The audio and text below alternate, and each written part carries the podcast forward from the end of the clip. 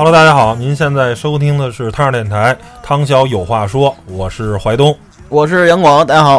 啊，还是继续咱们之前的这个职场话题啊。嗯，呃，之前我记着可能是两三年前吧，还是比较早期呢，就跟吕超聊过这个出差啊。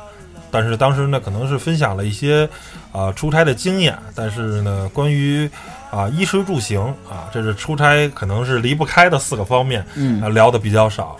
这回我跟杨广呢，呃，聊一下这个在不同城市的衣食住行的一些注意事项，其实也是。一些关于经验方面的分享。呃，对于可能呃刚上班不久的人，出差经历经验比较少的人呢，可能是。有一些帮助。对，然后呢，包括每些地方有一些什么出差之余，您可能还稍微能娱乐玩一下的话，可能也是。一个小 tips 是。吧？小贴士。是。的，是。那咱们就上来就直接先衣食住行嘛，先说吃，先说衣服吧。嗯，衣服我个人觉得，出差的这个就是很痛苦呢，是两种很痛苦。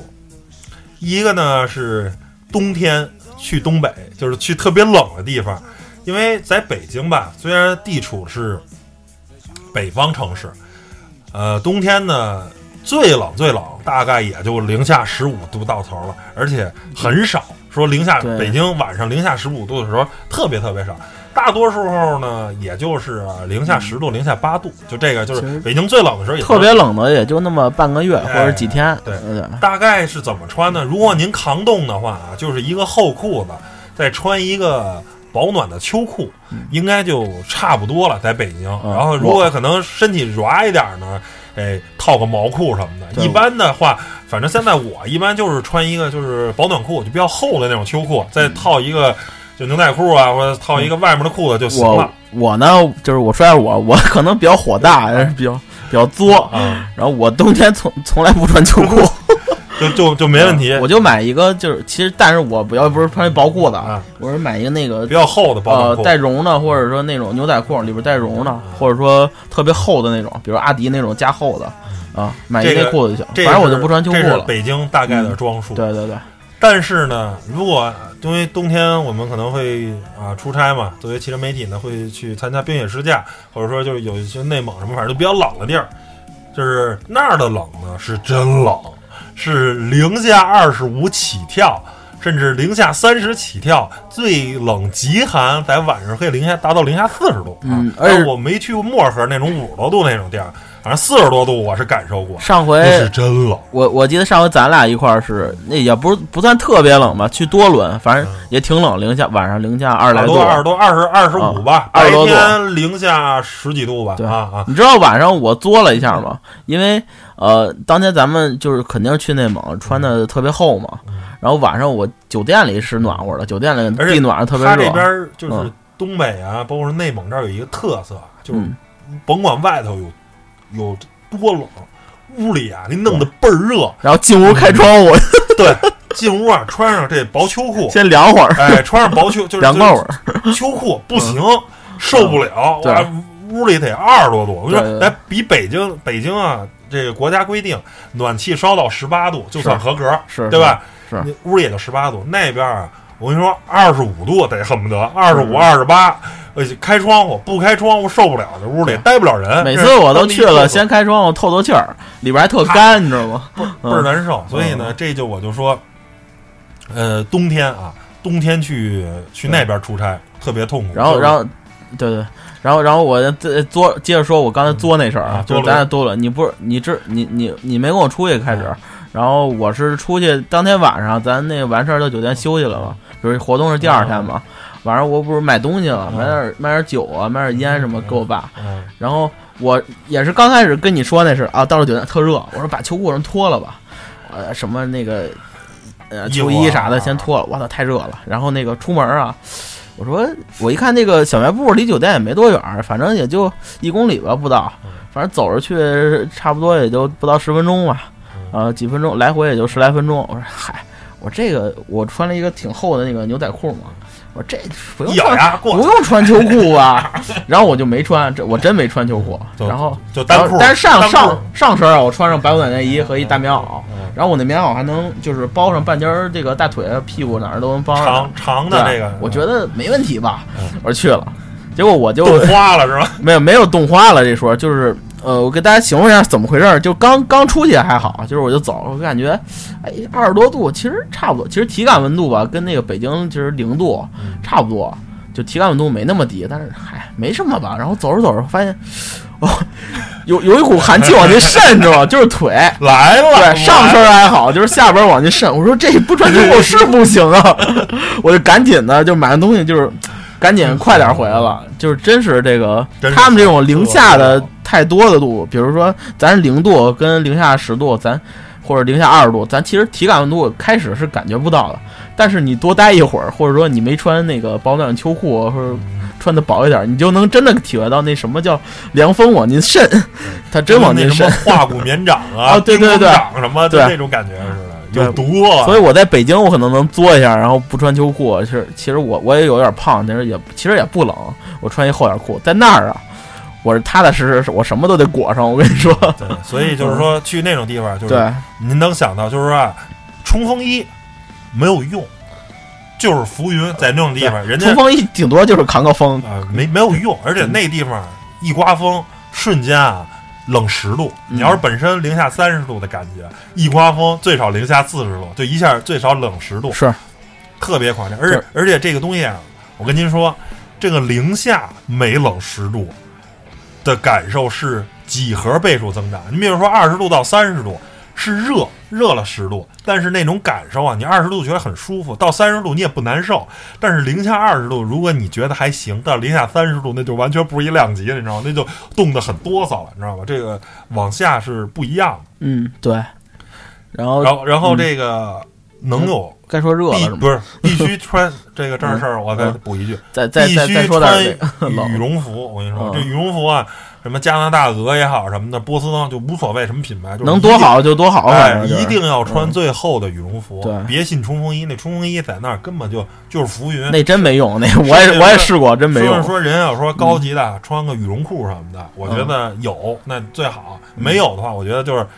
呃，咱爸妈啊，说尤其是母亲吧，主要是母亲，嗯，给织的毛裤啊，是一定得穿上，这玩意儿是管用。反正以我的经验，零下二三十度的话，穿上羽绒服，嗯戴上手套，然后帽子，这东西就尽量啊，皮肤不要外露，然后配上这个毛裤，然后配上毛衣毛裤的话，我觉得有有点顺口溜，哎皮肤不要外露。哎，又 配上毛衣毛裤。对对对，那嗯 hiphop 嗯，就是这样的话，我个人觉得零下三十度吧，不刮风的零下三十度问题不大。然后呢，嗯其次呢，一定要多早上啊，一定要千万不要不吃早饭啊，这个甭管是东北啊，吃点能量大点的最好。对，对奶茶啊，各种嗯暖和的那个，嗯就牛奶啊、豆浆啊，就各种热量高的。然后早上要是有肉，吃点肉啊；没有，吃点巧克力，就能高热量补起来。是这样的话，在外面其实就是对热量消耗，对呃会舒服很多。这个就是我说的是这对个，，一定别少带衣服，是真冷，能多穿多穿，而且是真会给人冻伤。而且我我还是觉得，其实，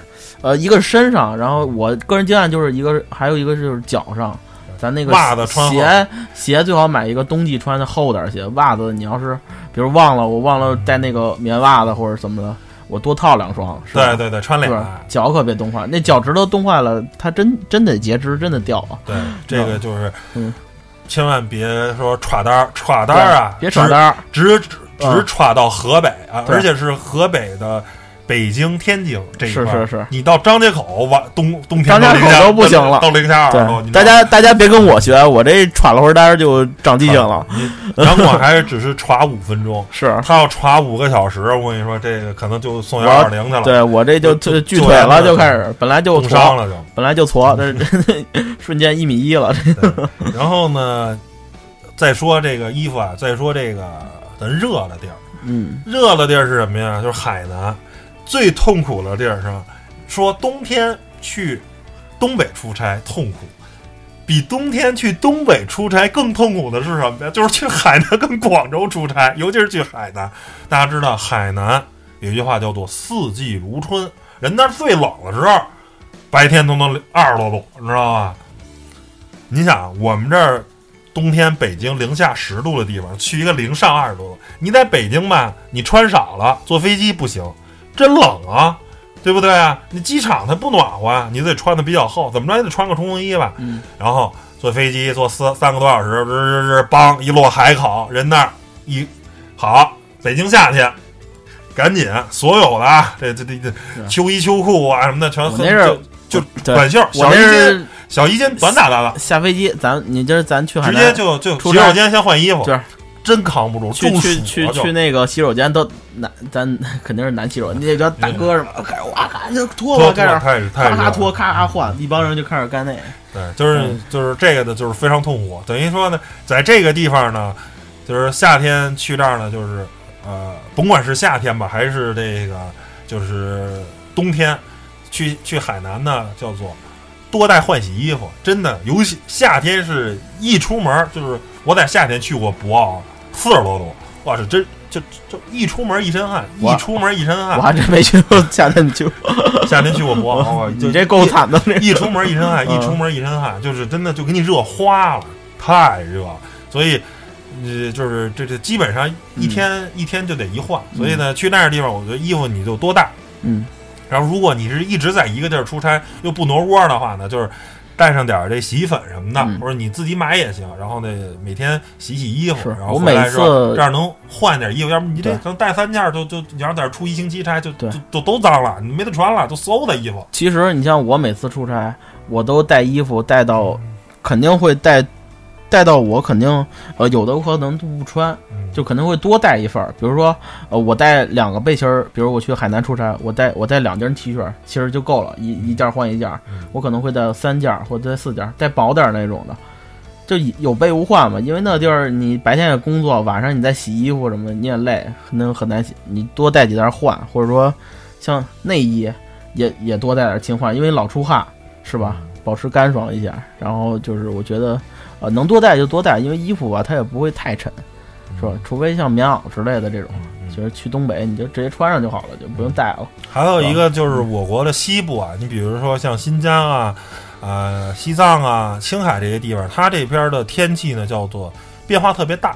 也许在这边你就是这一个小时开还是晴空万里呢，开到下一个小时，因为它是高原呀或者什么，它有自己的小气候，对，然后它可能就下雨了，所以咵就下对，嗯然后在这个地方，尤其是在高原的话呢，呃，下雨的话就千万不要在外头待着，这个淋感冒了的话，马上就可能肺水肿、高反，是非常非常危险的。所以呢，就是说，呃，去这种地方的话，冲锋衣，我觉得个人觉得还是就，是冲锋衣还是必备的。呃，尤其是温度的话，你就多带一件儿，就是哪怕你你不要不带里面的绒，对吧？我不要绒，但是我要这个壳儿，那个壳儿因为什么呢？因为冲锋衣的壳儿是防水的，对，这样的话即便下雨的话，你假如你在有那冲锋衣的帽子，你扣上点儿什么，暂时啊身体不会湿。呃，身体不会湿呢，就是可能外面稍微淋一下的话，问题不大。嗯不然的话，在高原、青海、西藏这个地方的话，一旦一旦感冒的话，就很有可能肺水肿。然后呢，嗯就 这高原的话就非常非危险，就赶紧得下撤，因为这块儿。呃，在高原感冒跟在咱们平道上感冒是不是一个概念？那是会要人命的对啊，是很很危险的。所以我觉得，关于衣服呢，大概就给大家分享到这儿啊。衣完了就是食啊，这个去过全国各地很多这个地方，嗯然后呢，我觉得可以给大家分享一下这个美食。然后呢，对我们两对我们两个资深吃货来说，这个大家一定要我不不不敢说资深啊，这你这个是吧？我觉得呢是这样，我我去过全国很多的地方，然后呢，如果您有机会的话，现在这个各种的这个软件打分软件也特别多，或者说您有认识当地的朋友，那是最好。没有的话呢，通过这个软件也能查一些这个吃的这个说当地特色的吃的排名。嗯我个人建议是能不在酒店吃就不在酒店吃，因为我全国的说是最南、最北、最东、最西这些地方，我基本上可能都去过了。就是呃，全国的省三十多个省，我可能保守估计去过三分之一或者二分之一了吧，差不多应该是有这个数的。青，海我觉得你可以发扬一下。呃青海是很神奇的地方啊，对对对你来说太神奇了，我都惊了。去过太多次，然后呃，就是去过全国各地的所有的酒店，我吃的自助餐都是一个味儿，嗯，我同意，我也是。对，所以呢，就是嗯就没有区别。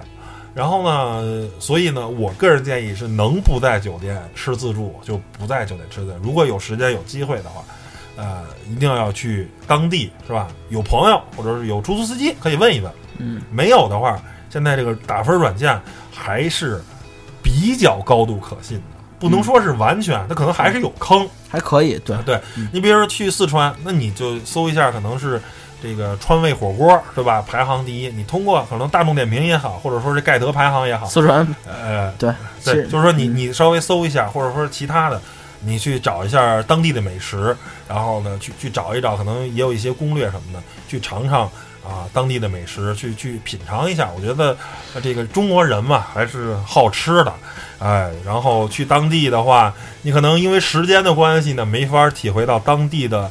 这个风土人情，对吧？你不是说在那儿可能住一个月、两个月，接触当地人多才能感受到，你通过两三天的时间可能感受不到。嗯但是吃是一顿饭，一个小时就够了。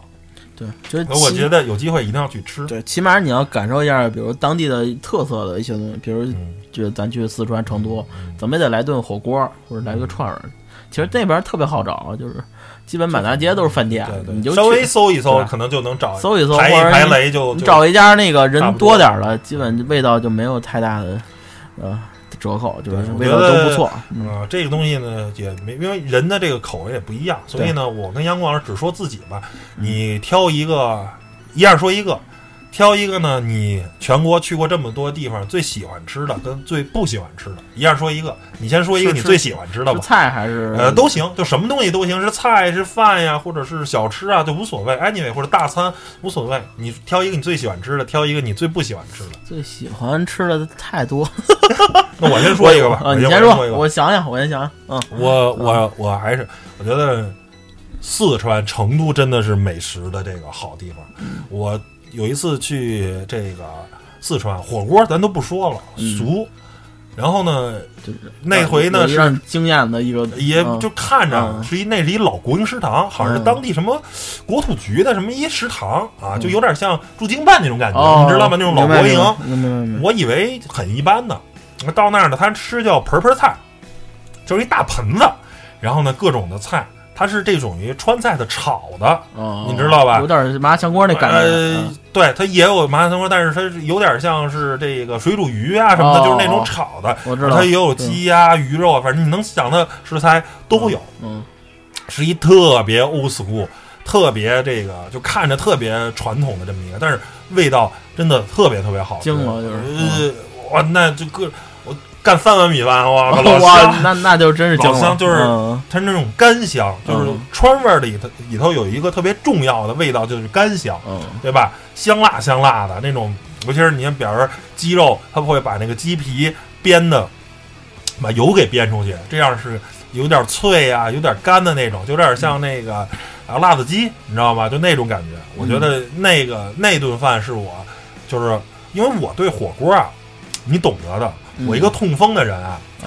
川味火锅，你说吃黄喉啊，吃那些东西，我吃不你了说，光涮黄瓜也不爽啊，那玩意儿，对吧？嗯，就是你就得各种的内脏走起，但我这个痛风的人，我又吃不了内嗯脏，所以我吃四川火锅我很痛苦。它里头所有那些好吃的食材，我就别两口。看着别人那儿造，你自己加黄瓜。呃对啊，我就吃点酥肉什么的，对对对，呃，吃点这是搪瓷吧什么的。所以这个这是就是那一顿啊，就是哇，就是肉我可以多多来一点吧。啊味道又特别好又特别的干香。我说我这个人还是，是而且他那个辣是没有给你推到那么极致，你知道吗？他他是没有那么辣，是你可以就是咱们作为一个非四川人、非当地人，对辣没有没有那么能吃辣的时候，你也能接受的辣度，就是他他会做的更大众化一点，而不是说。嗯哦，这是一本地人吃的，巨辣无比啊！你你你外地人根本就吃不了，他们不是嗯，啊，他他是而且那是一个应该就是主要是当地人像吃的成，成都确实他游客很少，它不会特别那个呃重，嗯嗯，因为我是还是要考虑游客对。因为我是一个去去过重庆的人，嗯大家去过重庆吃，你就知道成都一点也不重。嗯，嗯行，你说一个你觉得全国各地所有去过的地方，你觉得最好吃的东西？我知道，不是我我其实成都我也喜很喜欢，像重庆这个，我经常去，经常去那路边吃，然后包括就是可能是我南方去的菜多了，但是我目前来讲，我最喜欢的是蒙餐。蒙餐啊，北方的，嗯我我就是其实也这几年我总结，我觉得还是原汁原味儿的东西特别好。像蒙餐呢，其实呃你你也比较了解我，我是喜欢吃肉的，主要是这个，比如咱是不说，咱说那个，呃，蒙餐咱少不了牛羊肉吧，嗯，不管是它的羊肉是烧烤是是烤的，还是那个手把肉什么的，我真是很喜欢那种，呃，草原的那种原汁原味儿的香，而且那边羊肉就是也不可能像咱们这边儿，你也不知道哪儿进的呀，或者说它会有一些那边很难买到假羊肉。对，这么说，你想买到品质特别次的羊肉是太真了，是不容易。对，呃，然后给大家就是说一下我，反正最最最近就是这几年吃过比较好的一个猛餐吧，嗯就是猛就是是还是就是你刚才说的朋友带着，嗯就好几呃不只是一顿，是好几顿，是我在那个呃海拉尔的，就是呼伦贝尔旁边，就是旁边那一个小镇叫雅克什，嗯嗯，然后他那儿就是原来是一个，呃，林场嘛，那边因为那边挨着大兴安岭，那大兴安岭那边也近，然后就是那边还是发展那个牧业，然后现在就是，呃，不不是不是那个木放牧的牧，就是那个发展那个林林业，啊，然后就是卖木头嘛，嗯然后就是现在呢，就是国家保护是他们就是看林场，嗯。就是防止火灾什么的，嗯。然后他那小镇子就是我吃了有几个特别好吃的东西，我给你推荐一个，嗯，有一个东西其实不是肉，有一个东西叫土豆丸子。土豆丸子，对，它是怎么着呢？就是，呃，我我反正吃就是特别好吃，而且嗯而且好像两块一串儿，特别大，特别便宜。它是什么呢？就是好像把土豆擦成丝儿，然后也是像什么裹上淀粉啊什么的，弄成一丸子。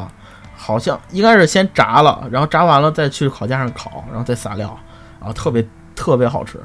就是因为那个也是我之前认识一朋友，他是他就是雅克什的，因为当当时我也找他玩儿去，然后专门他是带我去吃的这个。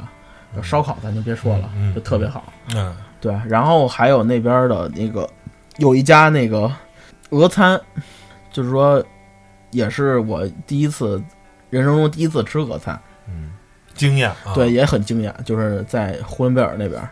呃，我我我忘了叫什么名字了，这没事，反正反正以后要是微博上我如果我们查到的话，有人问的话，你对微微博微博来问我我我们到时候帮帮您问一下。嗯，回一下吧。就是我反正是，就是这几年就是比较中意这个蒙餐，嗯可能是因为最近老就是去内蒙去的比较多吧，得意这口对我还更得意这种哎原汁原味的这种呃烹调不太复杂的这种哎原汁原味的这种肉啊，或者说像这个土豆也是内蒙的土豆品质也比较好，土豆啊，或者说呃当地的这个特色的俄餐呀、什么这种，就是重量重量级的这种。又油，就是肉肉特别多，然后奶油啊什么特别多的这种，呃，这这这种餐食吧。嗯然后我我说一个，我可能跟杨广稍微唱一个反调，就是说，呃，全国不好吃的地方哪儿都有。这个嗯坑的，就是说坑的这个地方，你觉得是这地儿不错，但是一去发现是坑，这种东西太多了，不胜枚举。但是呢，我我想说一下，就是说这个东西它不坑，人家但是就那么做。但是呢，我个人啊，呃，有一点点接受不了。嗯嗯，就是其实呢，呃，这种做法呢，很多的地方都这么做，就是手把肉。嗯呃，蒙古也有这么做的，嗯包括甘肃啊。然后我吃的这个是呃，这个呃，也是青海那边的啊，是。在在在循化那边，很多地儿都有对手把肉，就是呃，你可能我第一口吃的是叫做惊艳嗯。原肉的香味儿，是。它就是盐水煮肉，嗯然后顶多是配一点辣椒或者一点蒜片儿。嗯。但是呢，呃，当吃到第二根儿的时候，你就感觉这个腻的这种感觉，就是我是。我个人可能是因因为汉民吧，咱吃羊肉是什么呀？对吧？要么涮羊肉，涮羊肉咱北京人必须在讲呢，蘸调料，蘸这麻酱。嗯或者说是咱做红烧羊排也好啊什么的，就大量的咱汉民呢还是以这个调料为多啊，这个得得各种走起，反而反正我个人啊，吃这个羊肉，它热的时候还行，尤其是他们有时候做完了还是凉的，然后哦凉的这个羊排啊，那个是哎呀这个那个是这个味道不行，这个味道啊就有点太重了。反正我个人啊，就是这个东西是好东西，没毛病啊，这个这绝对是好东西。但是呢，我就是吃吃一个还行，呃，吃第二根儿这个羊羊肋排，它不是一根儿一根儿的吗？是是，我我就有点顶。然后哦这人人家这儿可能吃当地人吃个三四根儿，哎哎，这儿吃香。我说呃，我说我我吃饱了，我吃饱了，我我跟你说，有点有点吃不动。就是这个东西吧，咱真是得根据自己的这个生活的条件和体嗯质，就是来来来点。因为你像你吃的，就是可能不是你跟朋友或者怎么吃的那羊肋排，嗯你知道我我点的是什么嗯？我点的是一个最巨小的一个羊腿，真的嗯特别小。嗯他因为他那个老是板烤的吗？还是不是不是手手把肉，也是手把，就是水煮肉，就是就是给你煮，就是干煮，就是干煮的，然后好像没放盐，然后蘸的是那什么，蘸的是那个呃韭菜花，嗯然后他呢，他那老板跟我说是羔羊肉，我一看真的特小的小羊腿儿，我说你给我来一最小的。然后那个呀，我吃的特别香，他那个羊腿吧，就哇，真的是就是一吃肯定是草原的这种，就是散养，哇，特别嫩，特别香。然后我正好把那个吃了，然后我不腻，就是真的是咱们要是点肉啊，就是有的那个确实那猛餐，一上去看那一大坨那大羊排，我看着我也不行，真来不了。我我我是喜欢那个，我就我就不点了。你说我跟人要一根儿货合适吗？也不合适。你就是你得找一合适的店，或者说多找几个朋友，大家一人 哎来那么一根儿还行。就是说草原这种做法，你要真那么刚刚干啊，我我也不行，吃不动虽然我喜欢啊，虽然我也喜欢，那可能烤羊排啊，就是说这种烧烤的味道啊，就是更嗯稍微更复杂一点的烹调方法，我更能接受。对烧烤还好一点。这种嗯纯的啊，就是把盐水煮，然后就点蒜片儿或者蘸点辣椒面儿的这种做法，我真是吃不动，我嗯我是真来不了。我觉得能吃，这个就是是吃不多。来一根儿嗯，我当时也是吃了一点儿就行了，然后更多的我是跟他们那儿当地我要了一个那个馅儿饼，嗯就是牛肉馅儿饼。嗯，反正这吃，哎，带点面呀，带点馅儿，带点葱，就哎，这倒咱咱挺香的。汉民的这个胃没就是消化不了纯肉，是肉太多了不行，哎，是是就得肉啊、菜呀、哎面呀对对对混合着来搭配哎我我也得搭，就是咱们再喜欢，我再喜欢猛餐，我得搭配点哎菜呀。干吃肉真真干吃我也不行真没戏。我觉得真跟真跟人家那儿当地的人那个不一样。但是你看当地人特别猛，呃人就人就我的妈！反正我当时就惊了，他们就，是人就人就那么吃啊，也不吃菜。对啊老板他们老那边人做菜，反正肉放也多，都是一大盘子肉，巨尖儿，我操，真是咱杠尖儿咱俩干三顿都够呛的那种。人就俩人，一会咔咔儿咔就吃。麻筋儿麻筋儿没了，然后还得弄一手把肉，再喝点酒，我操，来一那个 是大牛肉包子，我的妈！你要不然过去，体质就是比不了，我跟你说，要不然过去咱这儿打仗老打不过蒙古人，是啊吃都吃不过人家，太猛了对。对，然后咱说个呃，你说个你的吧，你我说了，我说这个手把肉的，我有点接受不了啊，好吃，嗯但是吃不多啊。你你说一个，你说这就咱别说坑的，就是说人我知道我当地的我刚才就是道地美食，我我刚才就想好你来不了啊我。刚我刚才就想好了，啊来一个，就是那个我刚才也提过的嗯重庆火锅。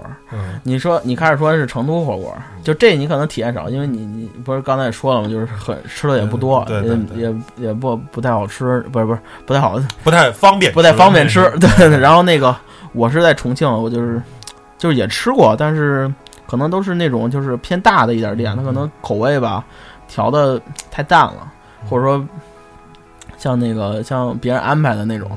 呃，口味不敢给你要太重了。我说我得来一个独特的，就是真正的重庆火锅，我的当地人那种中辣或者老火锅，就说明老火锅。嗯我得来这。有一天晚上我打车，我说我说那个司机师傅就去了。对，一般那个出租车司机他们熟啊，嗯就是哪儿便宜好吃又嗯不错的，嗯然后就是去了，然后就说，哎，我推荐前面有什么什么火锅，老火锅不错。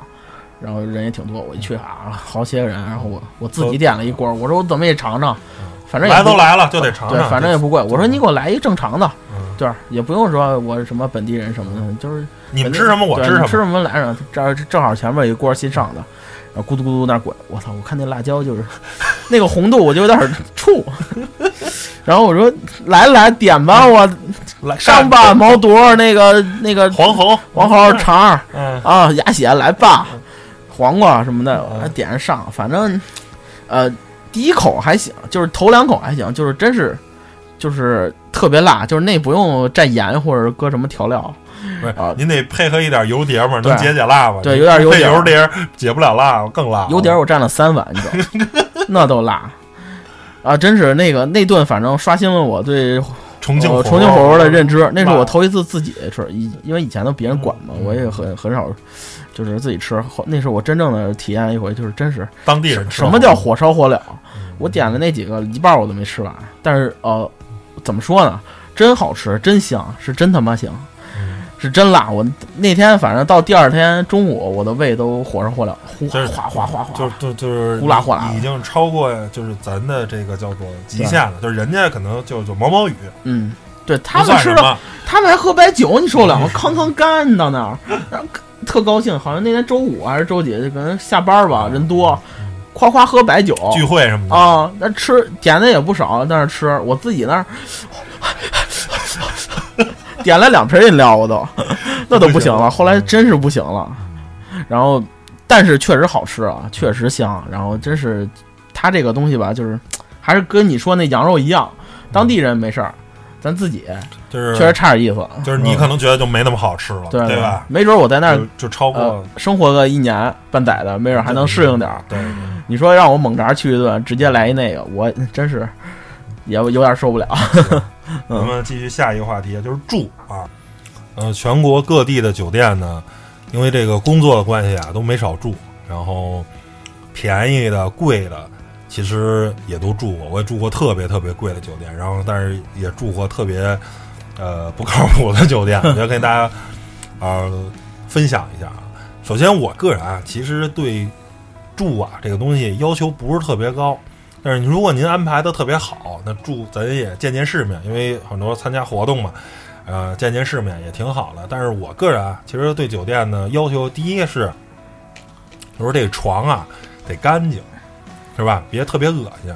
第二个呢，就是说这个房间啊，最好能稍微大一点，别特别挤。因为我这人个儿高嘛，对吧？胖，弄的这个床特别挤，这个事儿就就就没没道理，对吧？就是这个屋屋子特别小，尤其是去那些欠发达地方，对吧？然后你北京或者上海的地方，呃，地价比较贵，房间小点就就小点儿。有的地方地相对便宜，然后你这房间要搞得特别小，我就有有点那什么。第三个呢，就是说，呃，这个卫生间相对来说呢也是干净一点，洗澡啊有热水澡可以洗，然后剩下呢就是说啊有网啊什么的，桌子椅子得有吧，然后这样能方便办公。其实我对酒店的要求不是特别高，然后呢，我可以给大家讲讲说，我住过呃最好的酒店跟最次的吧，同样也是。然后我住过一个，呃，说两个比较好的吧，一个叫悦榕庄啊，这是咱们 矿比较有名儿的一个，就是这种这种叫做度假式的这种酒店，它不是说传统的咱们这种五星级酒店是吧？一个超级大高楼啊，它是这种啊，跟那种别墅度假度假村似的那种。啊，我住的这是哪个悦榕庄呢？是这个阳宿啊，是这个呃贵贵州的这个阳朔应该啊阳朔阳朔啊，对，因为我贵因为因为我做我住哪个也是那个，对，就是在漓江边儿上没，事你说，嗯，对，在漓江边上，它这个就是整个环境呢就甭说了，大家都知道啊，这个特别有名的一幅画就是这个所所所谓的这个这个桂林山水嘛，然后配合一个。呃，老人，然后呢，在这个湖上、这个河上，这个钓鱼，用了这个叫什么瓷壶也好，就是那个水鸟嘛，去钓鱼这一幅特别，好像我记得还有一个人民币上印的还是这个啊，就是那幅那个特别有名儿那画。然后这个酒店呢，就在这个漓江边上啊，就就是在这江边儿，两边都是那种喀纳斯那种地貌，特别漂亮。然后整住个在住在山水里的感觉住在山水里，对特别然后好，嗯，这酒店呢，一大特点呢就是呃，首先房间特别大，这就甭说了。然后呢有观景台，然后远远就看成周边的山，然后呢，而且是那种哪儿就是呃是那种很古朴的，都是那种实木家具，是。而不是说特别现代那种，就是整个是自然的融合。特点呢就是干什么特别的远，就是我住的那个房间跟他的吃饭的地方，嗯。就是他的餐厅，开车去。哎，对，得坐他们这个摆渡车。是酒店有这个就是这个摆渡车，然后呢，你要去之前呢，你先打电话，你说我是哪哪房间的，我要去餐厅，想安排人来接我，不是装叉啊。啊，如果你不坐这摆渡车，我我第一天我就走过去，我说我看看能有多远。哎，不开玩笑，走了十分钟，从我那间房子，它是等于一个一个那种连体别墅似的，从我那个别墅，从我那间房子走到那个吃饭的那个房子，哎，走了得有十分钟。呃，我我个人觉得是是有点儿有点儿远啊，确实就是确实是但是你要为了锻炼身体呢，也没毛病。其实你就是说白了吧，嗯，呃，正好借机会也上这个整个这个这个玉龙庄啊参观参观看看，因为毕竟嗯不是有很多机会你能住那么贵酒酒店，因为实际上的话，我不知道我不知道我去的时候是淡旺季，但是当时的那个我特意啊第一次住。这么环境好的酒店，我特意查了一下房间价格是两千多块钱一晚上，是我当时也查了，非2000多。常非常的贵。我觉得这个属于呃超过一般老百姓的呃消费能力了。就是你舍得花两千多住酒店的话而且还是国内的话，嗯。呃，应该是挺少的。反正我自己要出去像咱玩的话，嗯。我可能我我肯定不舍得，我估计可能也就三五百块钱的酒店，差不多像像咱们住一好的五六百七八百到头了，真的就是自己就是自己除非是好的，除非是什么呢？而且它这种东西是这样，就是你不住那酒店，你也可以看这个漓江的这个山水，是对吧？是呃，我觉得就是说我没必要，就是我把这些剩下钱花在吃啊，花在其他的这个玩儿上，就是你住我对酒店没有那么高要求。但是说你比如说像海啊海南，比如说现在特别网红的那叫亚特兰蒂斯，就那种酒店两三千，因为它正好包括那个海上乐园呀、包括水族馆，是它是它酒店本身是有的玩儿的，那我花这钱我觉得就值。如果不是的话，它只是就是就是离得近嘛，说白就是海景房。那我不是海景房的话，我我我从那个稍微便宜点儿的酒店，我我溜达到那个漓江边上玩儿一样嘛，对吧？是我觉得是这个概念，这是我住的一个啊、特别这个什么的。我再说一个住的比较好的呢，就是说我住过一个在这个太湖边儿上的一个酒店，我忘了是希尔顿还是什么了，它是一个甜甜圈儿造型的，那是也是一个网红酒店。哦，那我是一个，甜甜圈儿，然后它是一边儿是建在陆地上，另一边儿的甜甜圈儿它就是两个一个两个一个一个一个椭圆形嘛，然后扎在太湖里，另一边儿呢是直接建在水底了。这个带来的就是这个酒店非常酷的是，如果你住在是扎在陆地的那个甜甜圈儿，非常的近。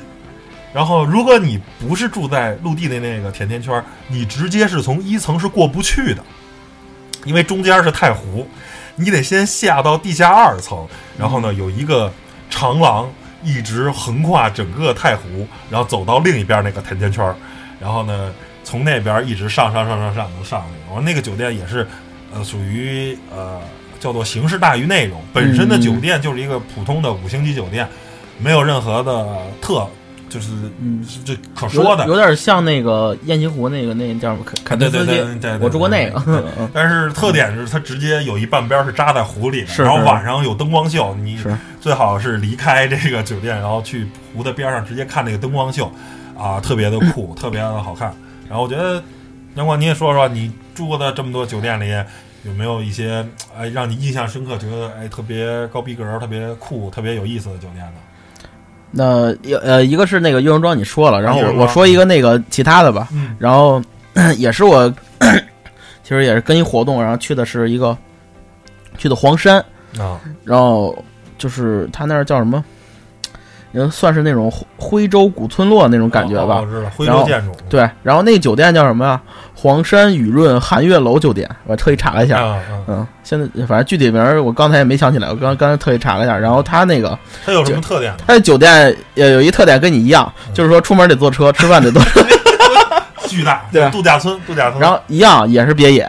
嗯，但是我但是我那别野类似于咱那个北京这种别墅，别墅，别别别别让人以为特意你是不知道这那的，别墅，别墅就是类似于别墅。又要加喷家又喷你，又得 你这深受其害，这 行行啊行。然后就是我就是我住那酒店嘛，就说酒店对，酒店，住那酒店那房间啊，它是类似于咱那个北京四合院那感觉。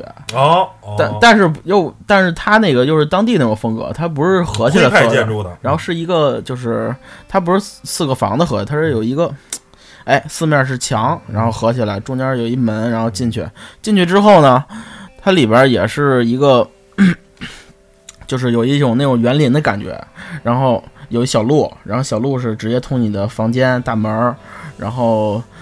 呃，酒店里有那个游泳池，虽然很小啊，就特别小的那种游泳池，就就是比如我自己一个人，我能呃、游两米撞头儿那个，游两下撞撞脑袋那那感觉，就是其实就是象征意义的嘛，你也没法在里头玩儿。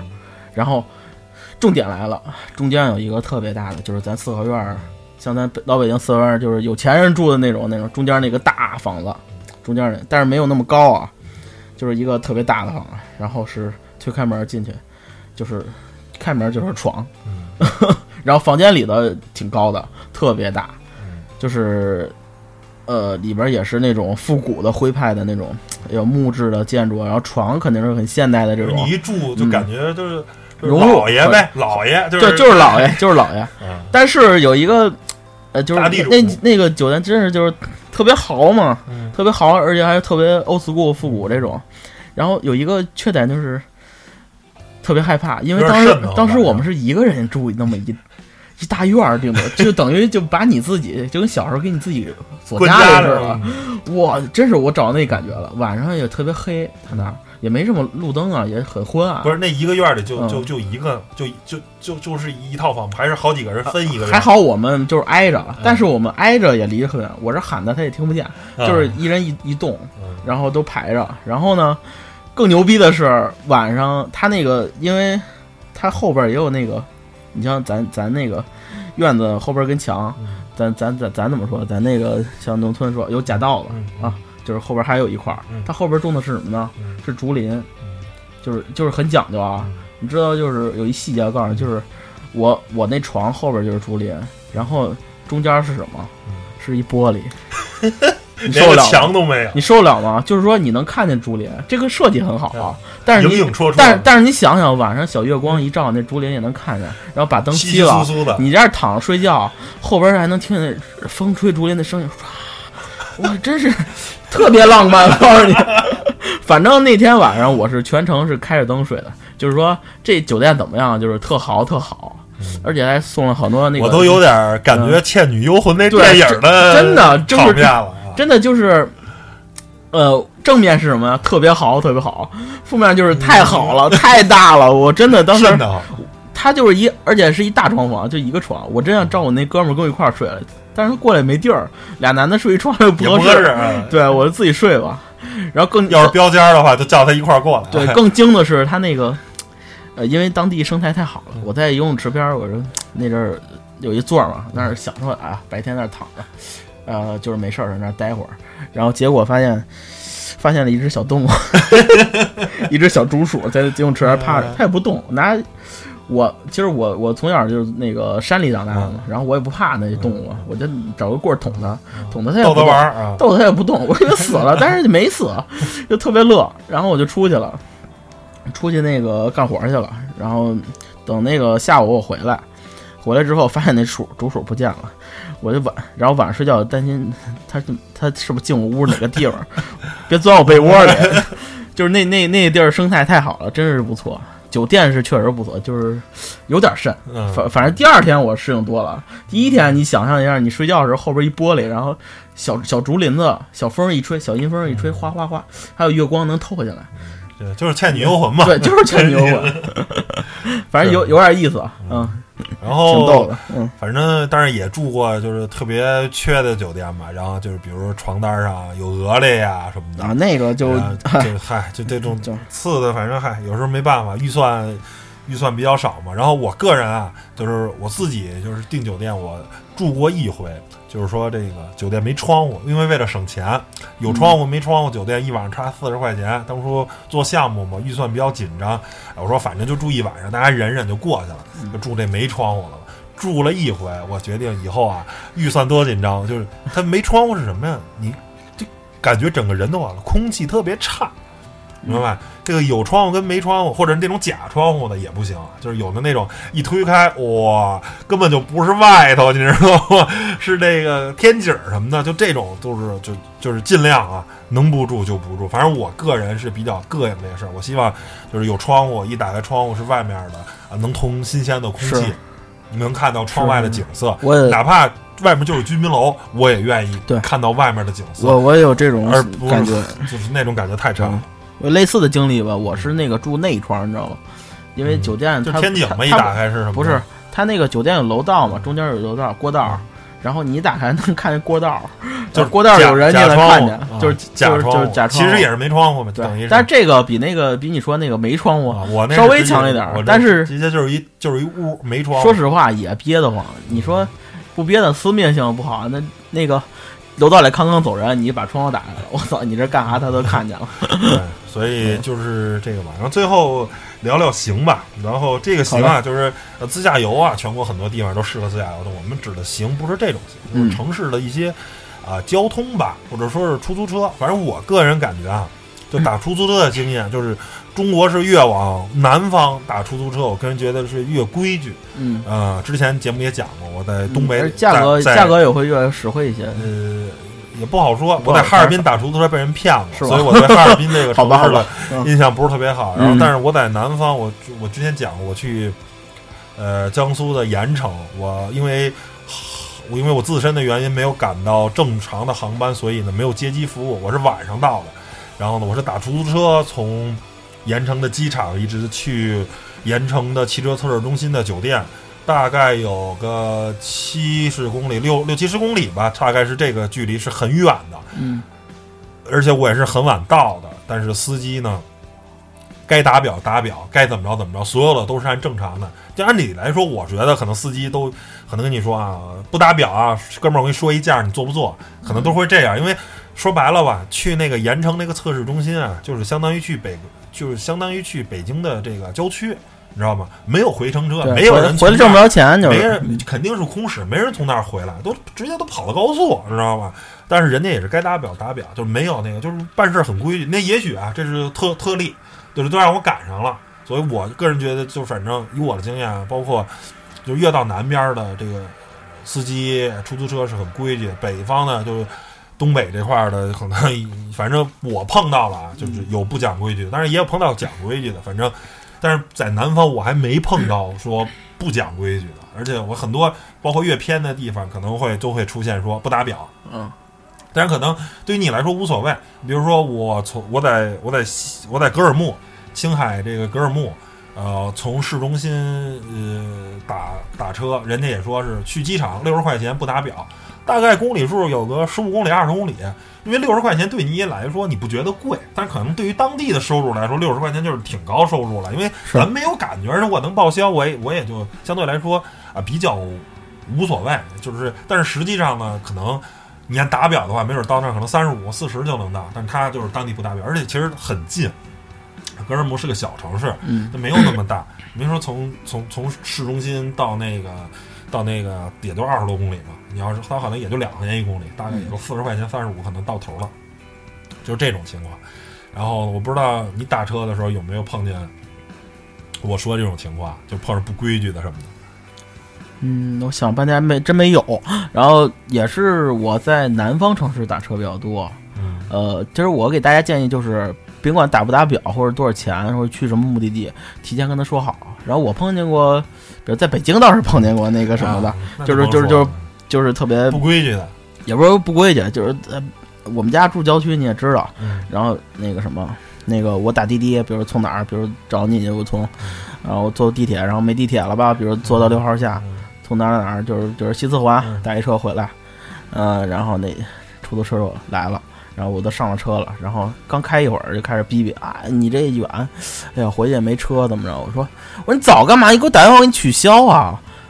不是，我说为什么不取消？然后我就怼他，我说你要要不现在我下车是吧？我取消，你不想拉我直说，我没说你你非得拉我换一辆，我换一专车行吗？啊就不说话了，然后怼完了就给我拉回拉回睡，反正关门就走，也不聊了。我我的意思就是，你不想拉我，你就别晚上出来，你晚你晚上你你你就别别接我这单，要不给我打电话是吧？你你你糊弄糊弄我，你说啊我有事儿什么的，然后接不了你还是怎么着？我也不会给你差评什么的。你要不就怕怕差评，你就别干出租车这这行，是吧？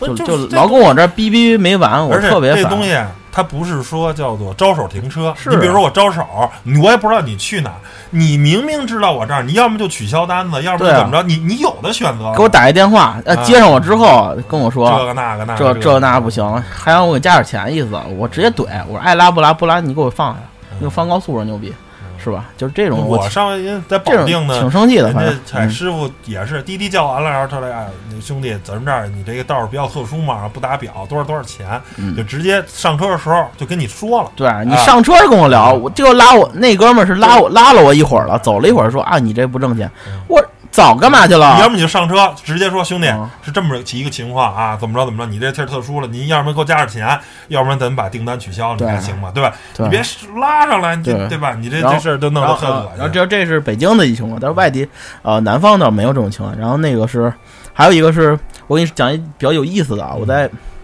也是海拉尔，晚上我饿了，我想出去吃个烧烤去，但是呢我也不知道哪儿好吃，哪家或者说我想吃个什么特色的小吃啥的，不知道哪好吃，我就我就打了一车，这师傅真是就是呃内蒙人也挺热情，那哥们儿啊，一看就是一聊也是好吃好喝那种，嗯。有点一快车师傅，我俩就聊嗨了。我说哪儿好吃啊？他跟我说明天早上去哪儿哪儿那个什么塔林攻略了各种塔什么塔林什么西餐厅嗯啊，什么那儿吃什么什么布里亚和包子什么啊，这早上吃什么啊？这今儿晚上那你们酒店附近哪个烧烤好吃？哎，前面那家哪家哪家全过来，我特别热情，都告诉我，哎，你拿手机记上。啊，这这这什么烧烤哪儿好吃哪儿哪儿哪，然后那个海拉尔那儿好吃，雅克什那好吃，还特别热情。晚上我我我一看这大哥这么痛快，我说大哥你家住附近吗？你就把车停这儿吧，跟我喝去吧。他说我真想跟你喝去，我这 家有点远，我这哎呦，真是特别可惜。说。说你留我一手机号，下回你来那个海拉尔给我打电话，我这这什么招待你。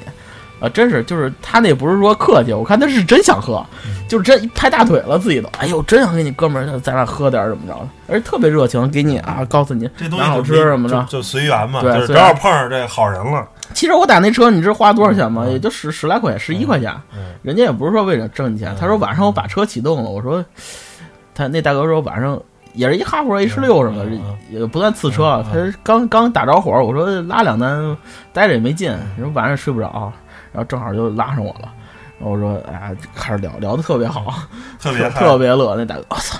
真是，我真想跟你喝，真是不，你来了不能让你请客就，对，差点差点蹭人顿饭。不过他给我推荐那几地儿，我都我去了去了一两个，但还真不错。对，而且他跟我说的那个，呃，那我我现在想叫什么卢布里西餐厅，好像是就是在那个呼伦贝尔那块儿，是一个俄餐。嗯。然后我朋友第二天再推荐我去，他说这是最牛最牛的俄餐，嗯就是当年是他推荐的跟我懂的，对他推荐的跟我那那个哥们儿是一一样样。第二天我那哥们儿开车接我去，我们俩吃，特别别好吃，就是我没吃过那么好吃的俄餐，太好吃了，就而且还性价比特高，就是嗯反正进门得排队，就那种进门就得排队。行，嗯然后最后说说行，就说说这个呃堵车吧。我觉嗯得现在啊，不光是啊，以我这个出差的经验，是这叫大城市大堵，小城市小堵。我觉得好像全国所有的地方啊，就但凡是个有规模的城市，就没有不堵车的地方，车都不少，车都不少，嗯 哪儿哪儿都堵。这个这个真的是一个，反正怎么说呢，就是尤其是您出去出差的话，呃，时间一定要规划好，然后呢，堵车这个问题一定要考虑，而且好多城市，比如说，呃，我去西宁的次数比较多，西宁啊，大家看着是一个，你感觉青海呢没多少人，青海可能一共。五六百万人口，大概我没有具体数字，大概可能就这么多。反正嗯青海一共没多少人多，就嗯哎，你觉得西宁能有多少人？西宁会堵车吗？我跟你说，西宁超级堵车。为什么呢？因为青海有一半人都住在西宁。你们看青海那么大，但是有一半，大概可能有两三百万人都住在西宁。然后西宁，呃，又是一个呃 新旧城市非常割离的，它的大多数呢都在老城区很多的政府机关呀、什么单位，嗯然后在新城区呢，虽然也盖了，但是新城区路超级宽，就像全国很多的新城一样，路超级宽，也不堵车。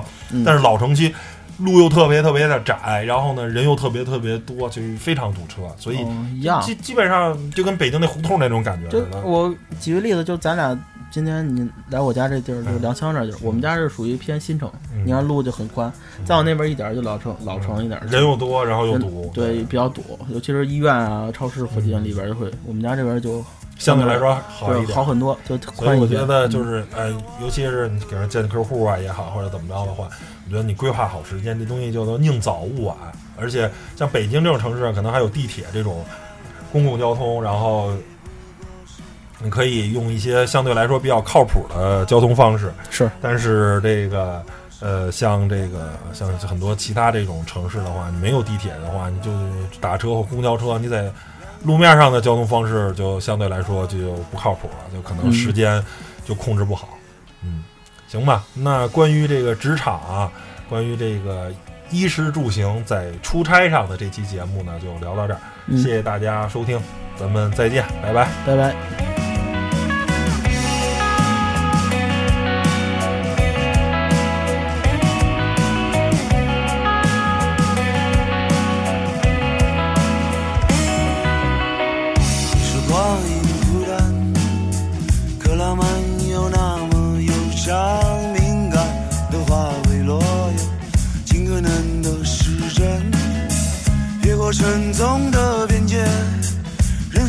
下限底线极限，大 boss 在注射你，这个世界没有改变。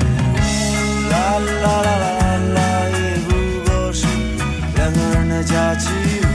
啦啦啦啦啦啦，也不过是两个人的假期。啦啦啦啦啦啦，也不过是两个人的假期。啦啦啦啦啦啦，不过是